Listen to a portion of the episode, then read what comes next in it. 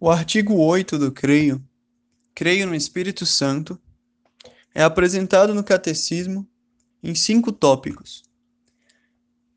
É o artigo que fala mais explicitamente da atuação do Espírito Santo, da terceira pessoa da Santíssima Trindade, ao longo de toda a história da humanidade, ao longo de toda a criação até o fim dos tempos. Os cinco tópicos no qual é dividido tratam, respectivamente, da missão do Filho do Espírito, que é uma só, a missão da salvação dos homens, a missão conjunta, do nome do Espírito Santo, das várias designações que ele recebe e dos símbolos que o representam ao longo também de toda a história da salvação. Mais explicitamente, da atuação do Espírito da Palavra de Deus no tempo das promessas, ou seja, antes de Cristo. O quarto tópico, falando da atuação durante a plenitude dos tempos, ou seja, o tempo que Cristo esteve na Terra em corpo físico, né? A terceira, a segunda pessoa da Santíssima Trindade desceu. E o último tópico fala da atuação do Espírito Santo na igreja, depois da ascensão de Cristo, ou seja, a atuação do Espírito Santo nos últimos tempos. Antes de entrar nos tópicos, o, o artigo começa explicitando que a, a igreja é onde habita o Espírito Santo. Ou seja, tanto a tradição, quanto as escrituras, quanto o magistério, o Espírito Santo está presente. E de uma maneira mais específica, também na liturgia, nas orações, nos carismas, nos sinais, nos santos. O Espírito não deixa a igreja, ele é vivo e está sempre presente. É, explicita também que ele é a terceira pessoa da Santíssima Trindade e é por meio dele que as verdades nos são reveladas. Cristo desce, é, mas é revelado a nós por meio do Espírito. Sem o Espírito, ninguém pode conhecer plenamente a Deus.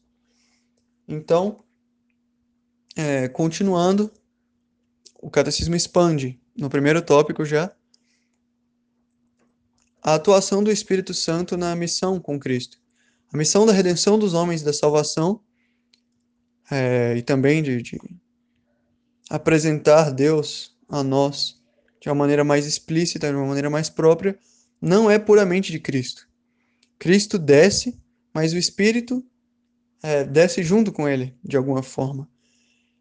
Cristo se encarna, mas junto do corpo de, de Deus, de, do Deus encarnado, vem também o sopro de Deus, que é o Espírito Santo. E os dois atuam juntos para nos ensinar a glorificar ao Pai que está no céu, mas toda a Trindade. O segundo tópico fala tanto do nome do Espírito Santo, quanto das designações que ele recebe, quanto dos símbolos com os quais ele é apresentado e representado. O nome do Espírito Santo é, é um nome próprio. Apesar de o termo espírito, que vem do hebraico vento, né, ruá, se referenciar é, de uma maneira mais fácil de entendermos a realidades não visíveis, e santo também se referir a algo puro, né? Algo que vem de Deus, algo que é bom, algo que é eterno. É... As duas imagens separadamente podem ser usadas para representar qualquer uma das três pessoas da Santíssima Trindade. Tanto o Pai, quanto o Verbo, quanto o Espírito Santo são espirituais. É... atuam sem corpo também. E os três são santos mas o nome Espírito Santo é usado de uma maneira inequívoca para se referir à terceira pessoa, apesar dos termos separadamente serem usados para se referir a muitas coisas. O próprio Cristo, quando promete a vinda do Espírito Santo, chama-o de nosso advogado, ou paráclito, né? que pode ser traduzido como consolador. Ele também chama o Espírito Santo de o Espírito da Verdade, que será enviado para nós. Além desses nomes, o Novo Testamento se refere ao Espírito Santo com vários outros, como Espírito da promessa, Espírito da adoção, Espírito de Cristo e tantos outros. E os, os símbolos que são usados para se referir ao Espírito Santo são listados os seguintes: a água, a unção, o fogo, a nuvem e a luz, juntos, os dois símbolos são inseparáveis, o selo, a mão, o dedo e a pomba.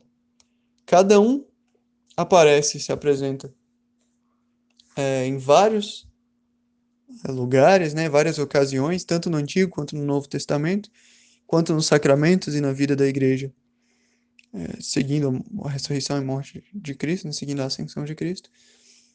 Então, é, só para não ficar sem citar nada, água, é, vou citar uma de cada, né? A água pode ser, aparece no batismo, a unção é, no sacramento da, do crisma, né? Mas também várias, os dois, várias vezes no Antigo Testamento.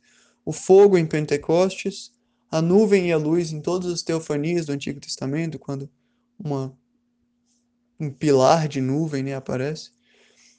O selo, é, Cristo é marcado com seu selo e os seus. É, nós somos marcados pelo Deus, por Deus com seu selo, o povo de Deus. Né? a mão de Deus. É, é, Jesus impõe as mãos sobre os doentes, depois ensina os apóstolos a fazerem isso. Até hoje, os sacramentos envolvem impor as mãos para as bênçãos, né, o perdão dos pecados e por aí vai. O dedo de Deus, que é referenciado, né, quando o dedo de Deus expulsa os demônios ou quando as escrituras foram escritas nas tábuas de pedra pelo dedo de Deus. E a pomba, que aparece também tanto é, quando a arca de Noé para, né, no fim do dilúvio, quando, quanto no batismo de Cristo e tantas outras representações. Né? O terceiro tópico fala da atuação do Espírito Santo no tempo das promessas, ou seja, antes da vinda de Cristo. O Espírito Santo esteve presente tanto da criação até o fim dos tempos, sempre esteve presente, sempre vai estar no nosso universo sensível também. Então, na criação, a palavra de Deus, que é Cristo, e o seu Espírito, Espírito Santo, é, atuaram junto do Pai na né? criação de todos, né? De to toda a realidade visível e invisível. Ah, o Espírito da promessa também, o Espírito Santo estava presente é, nas promessas que Deus fez, primeiro a, a Noé, depois a Abraão, a seus filhos, né, Isaac, Jacó e por aí vai. Ah, o Espírito também esteve presente nas teofanias, ou seja, as várias manifestações de Deus, como a Moisés, como por meio dos profetas, né? Todas aquelas manifestações, a lei também é uma manifestação por excelência, que conduz o povo a Cristo, sempre apontando para a realidade de Cristo, que vai aparecer mais tarde, né? uh, no reino e no exílio, na Arca da Aliança, na lei que Moisés pro, é, propôs ao povo, né? Fide na infidelidade do povo, a fidelidade de Deus se fez por meio do Espírito Santo. Na expectativa do Messias, ou seja, nos profetas que diziam e anunciavam a figura do Salvador que viria para trazer a nova glória né, ao povo de Deus.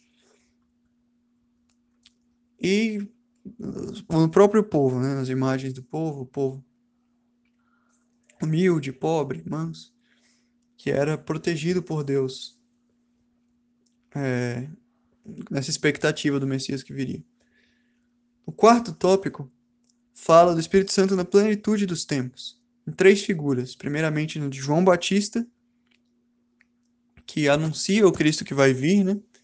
Então João Batista, como o último dos profetas, seria esse último que fala por meio do Espírito Santo de uma maneira mais clara, é, mas é, ele é mais do que um profeta, né? Porque ele termina o ciclo dos profetas, então ele tem uma relação mais íntima com o Espírito Santo do que aqueles que vieram antes, com, antes dele. Ele batiza já também, né? Não o batismo de Cristo, mas o batismo da conversão já é uma ação do Espírito Santo de alguma forma. E depois a figura de Maria, que desde a concepção também é, foi habitada pelo Espírito Santo, né?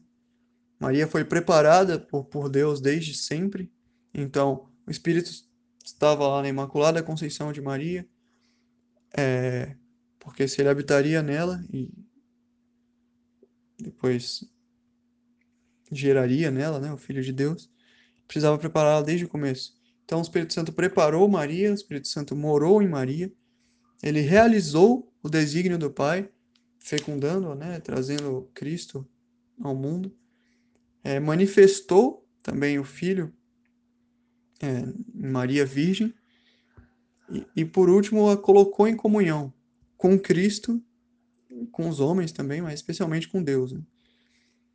Então, Maria tem uma relação especial com o Espírito Santo de todos os homens. Tanto é que alguns santos se referem a ela como esposa do Espírito Santo.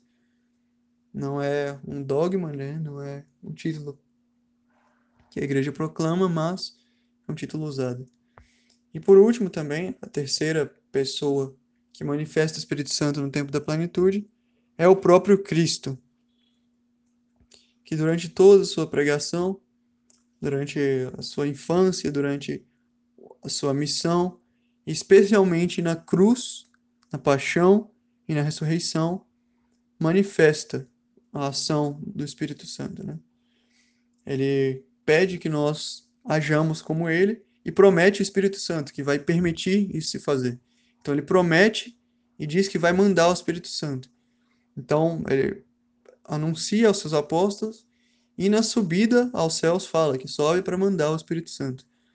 Então, o Espírito se faz presente junto a Cristo em algumas ocasiões, como no batismo ou na transfiguração, mas também é prometido por ele para ser enviado por nós. O quinto e último tópico desse artigo se refere à atuação do Espírito na igreja dos últimos tempos. Então começa falando de Pentecostes, que é quando o Espírito Santo desce sobre os apóstolos e desde então nunca se separou deles, né? Sempre esteve presente na vida da igreja, onde se revelou plenamente a Santíssima Trindade, que antes o Espírito não tinha sido é, apresentado de uma maneira tão clara. Cristo até fala, né? A Nicodemos sobre o Espírito que vai vir. Antes disso não se tinha essa visão.